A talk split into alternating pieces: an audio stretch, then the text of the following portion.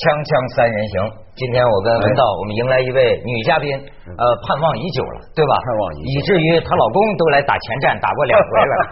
回去报告没事了，对对对对，这就是著名的潘石屹的主人 张欣。怎么那么说？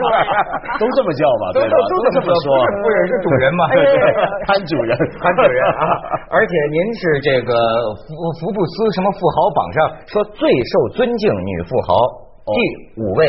哦，是吗？但是听说你最讨厌“女富豪”这个词儿，这最好别叫我这个名儿了，啊想一个别的名儿。没错刚才说那什么就够难听的了，这更糟糕。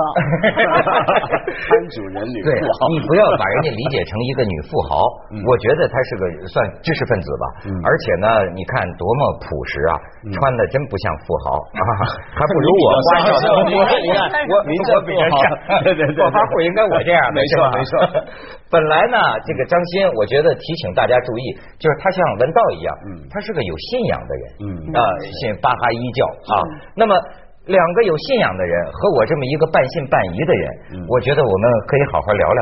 嗯本来啊，咱们要聊关于富豪的那点隐私啊，但是今天我跟你说，就不谈出现临时的，啊，不是下一集再谈。哦下一集因为今天有突发性的新闻这个发生，嗯呃，照说啊，让人觉得很闹心。就是你看啊，这以至于我只能给大家念念了。我们刚收到的最新消息，怎么又发生这种事儿？江苏泰兴幼儿园发生砍杀幼儿事件。这个呃有这现在的报道是混乱的啊，在咱们截止到今天中午吧，就是说数名幼儿死亡，这是一个说法，警方已经封锁现场，家长都进不去。然后呢，泰兴市的公安局说死亡人数还没明确，砍人的人已经被抓了。然后这个泰兴宣传部一位干部他说呀，现场有三十一个人受伤，五个人重伤正在抢救，目前无人死亡。但是另外又有消息说呢，呃，目前已经有四个小孩死亡。嗯百度贴吧有网友发帖，这个可能有有留言的成分吧，说砍伤二十八个，已经死了八个，凶手还不止一个。哎呦，哦还不止一个，啊，有说是两个一起，这这这，当然现在这消息还不明确，很快就能明确。嗯但是我就说这是怎么了？一起又一起，我这个我做那个文涛判案，刚讲了那个福建对对对，砍死那么一大堆呃小学生，对吧？呃，然后最近是广东雷州，那个不也在？你看这都有报道吗？雷州市政府发布的消息，呃，第一小学啊，这个犯罪嫌疑人他是三十三岁。他就是这个小学的公办教师，嗯，然后呢，大概是因为什么仇吧、报复啊，呃，又砍了一大堆人，就是小小学生还有老师。然后最近是顺德均安镇的南教幼儿园，连续砸伤十八名小朋友，一个中年男子拿着一个长扳手，听过了这这这顺德嘛。啊，你说这是疯子还是还还还是什么人呢？嗯，不过我我想忽然想起来一个场景啊，呃，不是大人虐待小孩，是小孩虐待别的东西。呃，我前一阵子在一个风景胜地，在湖边转的时候，就看到一对夫妇带着小孩去游湖去游玩。那那个小孩呢，就落后在后面，他妈妈一直叫他走，他不肯走，他在后面干嘛？你知道吗？陆地上啊有一条马路，你知道什么叫马路？有点像蜈蚣，但不是蜈蚣，没毒的啊，在地上爬。这小孩看着他，看了很久，后来忽然伸脚一下把他踩住，然后在地上用鞋子碾，直到整条昆虫碾出那些汁液染满了地上为止。呃，我为什么忽然讲小孩这个东西啊？其实我想说，人好像总是有一些很残忍的天性。人性里的特别你去看小孩子啊，其实我常常觉得小孩是很残忍的，容易。嗯你看《苍蝇王》那种小说讲，小孩是如果没有经过一个充分的教化的话，他可以很残忍，而他那个残忍通常表现在去虐待比他更小、更弱、更没有反抗能力的东西上，比如说昆虫。嗯所以我就觉得，一个一个大人去杀小孩，跟一个小孩虐待没有反抗能力的昆虫啊，是不是同一样的东西？所以我就注意到，你看美国人啊，过去美国也有什么校园枪击案，这美国总统一聊啊，他们美国人经常使用一个词儿，说这是懦弱的行为。我第一次听到的时候很难理解，我这是懦弱的行为。你讲的就是这个意思。张欣，你作为母亲吧，是吧？你你听到这个事情，你的第一个触动是什么？其实我们呃，作为母亲，第一个当然想到的就是这些孩子们，他们都很无辜，而且那个他们的父母都一定是非常的难过。哎呦，你想每一家现在咱们都是独生子、独生女，那都是非常的绝了人家根苗了。对，非常残忍的哈。嗯，所以当然，我们的第一个感觉是一个很可怕的一件事情。后面呢，问题当然就是说人为什么会变成这个样子？就什么东西造成一个人会跑到一个幼儿园去杀害那么多无辜的小孩呢？没错。那这后面还是一个社会问题。哎，这个怎么？他们就说两两点，我听听你们两位怎么看哈？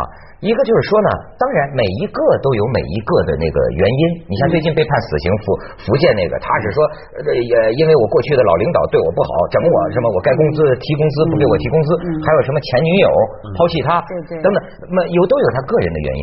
但是你这个一股堆儿啊，这么密集的发生到小学到幼儿园砍孩子，他们一个人就说啊，现在中国这个社会啊，嗯，变得太快了，嗯，这个这个积累的这个社会焦虑啊，有时候你会在一些极端。行为上能够看得出来，而且呢，也就是说，这个信仰，所谓就是我说你们俩有信仰，这个信仰缺失的一个地方，有一句话嘛，说中国社会发展的太快，说你跑得太快了，把你灵魂落后边了，就是有这么一个问题，积累的社会心理，就就这个疯狂啊。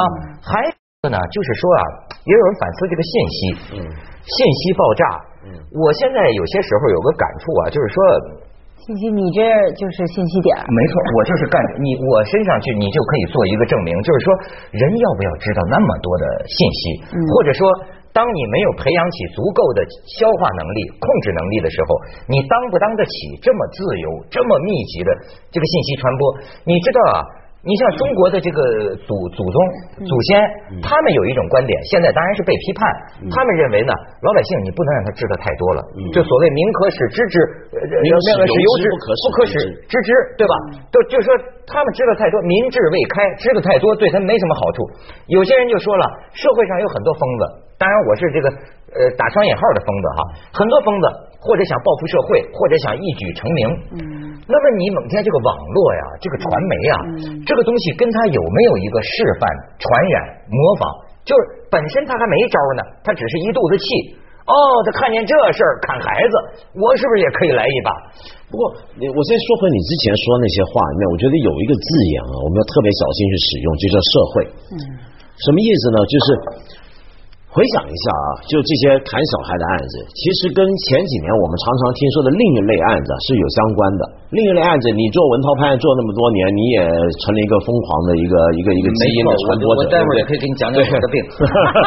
对，像你你还记得你以前也说过，就是以前那种在公交车上放炸弹，对对对不对？这两者相关的地方在哪？就是说他们都是跟那些受害者无仇无冤的，对，没有关系的。他。他们，我们马上想到这个东西叫什么？叫对社会报复。嗯，只是选择不一样。一个人是到公交车上，也有人呢，可能你不知道哪天开车去胡乱撞人，对不对？也是发生过。那现在是砍小孩，这都是一种叫做对社会报复。可是什么叫做对社会报复？我觉得这里面危险。为什么我说社会这个字眼很危险啊？嗯，就你想想看，这些人他大概受过一些冤屈。他可能是受过一些领导啊，或者是上司啊，或者不知道哪的受了气，但你看他这个气啊，不直接往那个领导上司发，嗯，为什么呢？是因为他除了被领导欺压之外，他大概觉得身边很多人让他觉得气结、气闷。而他把这所有的人这些事情啊总结为一个概念，叫做这个社会不行了，嗯，这个社会在欺压我了，嗯，这个社会对我不好了。为什么我说你刚问有信仰嘛？我就是从佛教的角度来讲，我们避免任何的过于空泛的概念，嗯，社会就是这样的一个概念，嗯，你要认清楚，这个老板对我不好。我们应该分析哦，他这么对我不好，我该怎么处理？那个人对我不好，是都都是个别的事，具体化。对你不要把它总结为一个社会完蛋了，这社会太糟了，不行了，我得对社会报复。当你这么想的时候，你随便去杀一些你不认识的人，你又也是一个总体概念，对不对？对，你仍然觉得我在对社会这个东西报复。那巴哈？你人性哈，因为这咱们回到刚才又讲到这个人性是不是都是恶的？所以你说这小孩儿，嗯就去杀这个无辜的动物哈，嗯和这个人性，其实人性总是有善的一面，也是有恶的一面，因为我们也见过人性善的一面，也见过人性恶的一面。那么关键是我们要让恶的一面成长呢，还是让这个善的一面去发展？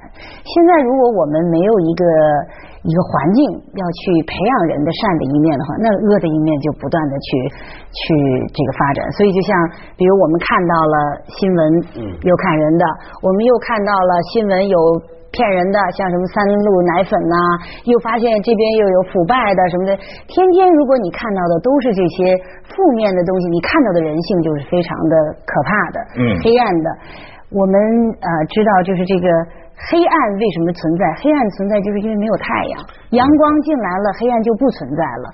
所以还是我们要想，这个社会怎么能够营造一个更积极的、更阳光的面，它就不会天天都是黑所以。我为什么说我就是个例子啊？就黑夜给了我黑色的眼睛，我还用它寻找黑暗。锵锵三人行，广告之后见。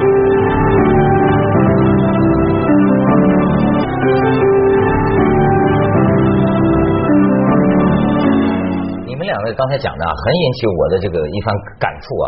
就怪不得我发现很多宗教的这个高僧啊、神父啊还是什么，我注意到啊，他们有一种极端的观点，但是呢，现在社会很难接受，就认为这个信息是罪魁祸首、万恶之源，甚至有人说都是电视闹的，对吧？就是为什么这么说？我就是觉得，你比如说，我就说我拿我这举例子，姐姐，你看我这个病，对吗？我做你什么病啊？我就是传媒啊，我天天你知道吗？你知道吗？我是世界上看这个人类的这个罪恶、黑暗、腐败最多的人。嗯而且你比如说，我像我这个做这个文涛判案，我还不是播报新闻呢，嗯我要理解它。消化它，投入感情，背过它。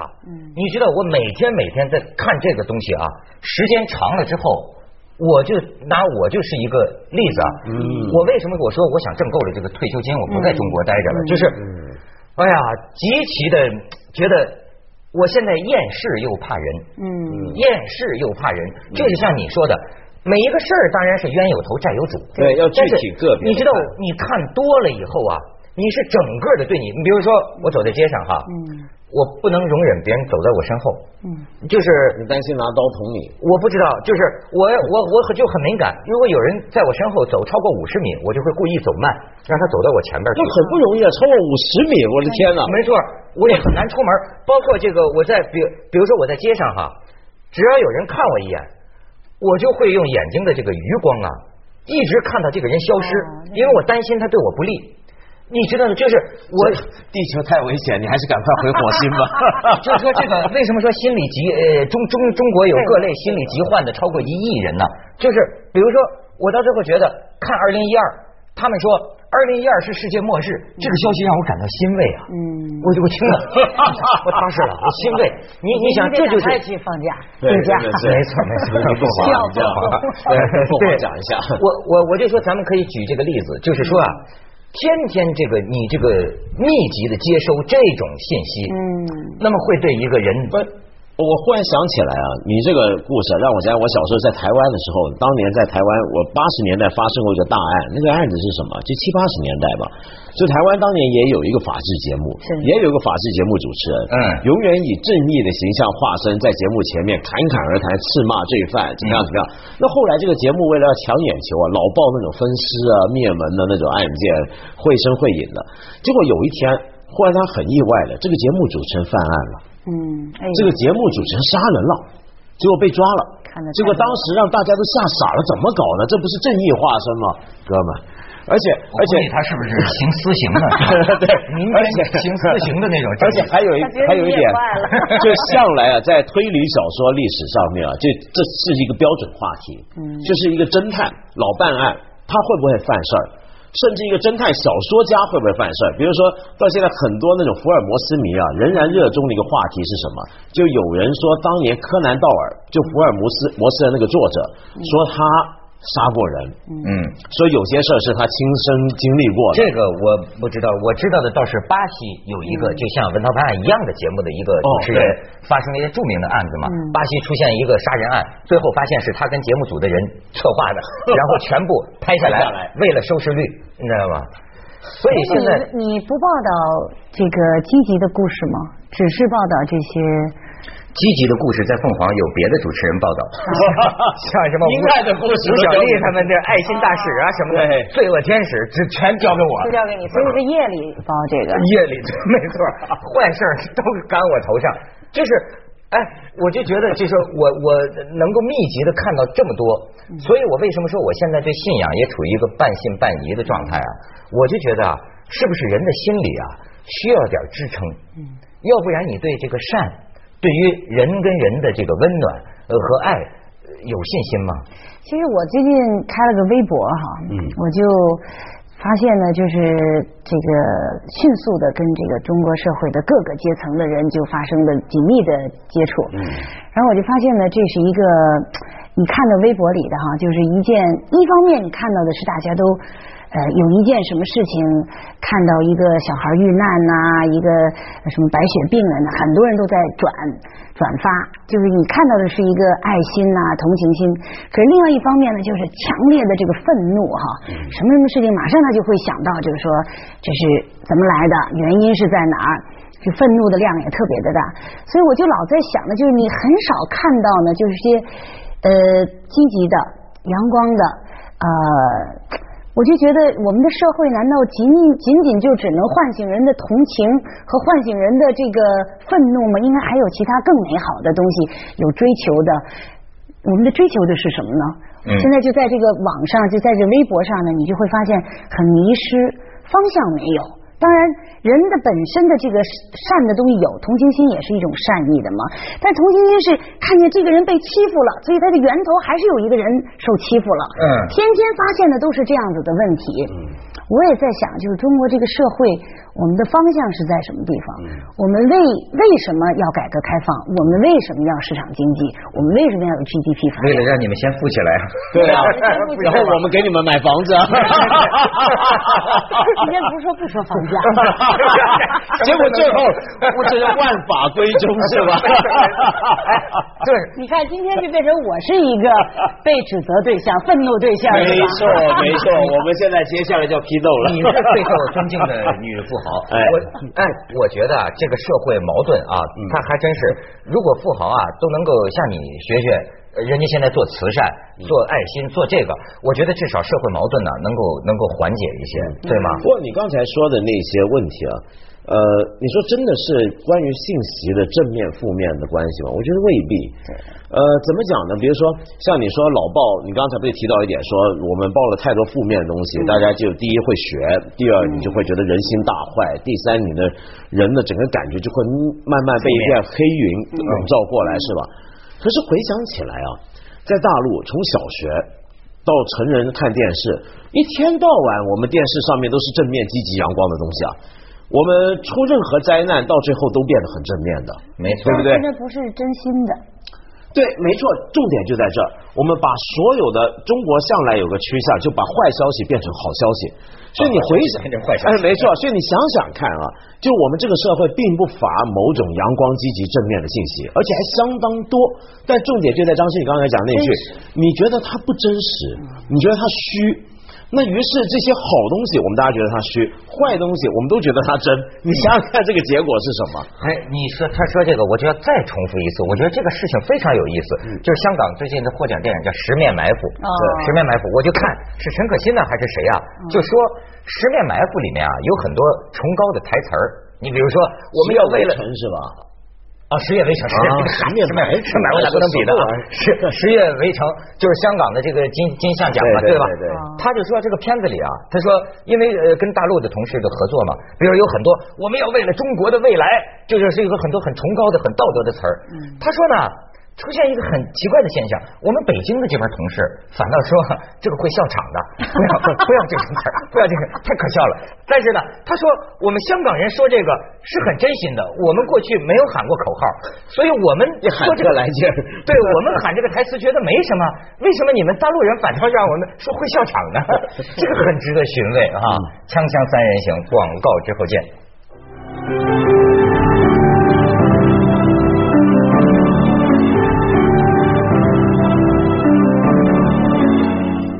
像你自己觉得，呃，比如说我们的生活问题、温饱问题是解决了，但是像有些做出这种事情的人，也有些人讲，就是说这个社会上也有很多所谓被欺负、被损害，在哪都受到一些不公正待遇的人。当然，这不是你作案的理由了，但是这毕竟也是一个说现在人们戾气特别重了，这个谁跟谁这个善意缺少的一个原因吧。本本来啊，像我刚才讲说，我们不要总体化一个社会的概念。比如像我的老师常跟我说，说有时候你去吃饭，服务员对你态度不好，你想对他发脾气，你就想一想，如果有人拿棍子打你，嗯，你是会骂这根棍子吗？嗯，不会。你会揍这根棍子吗？不会。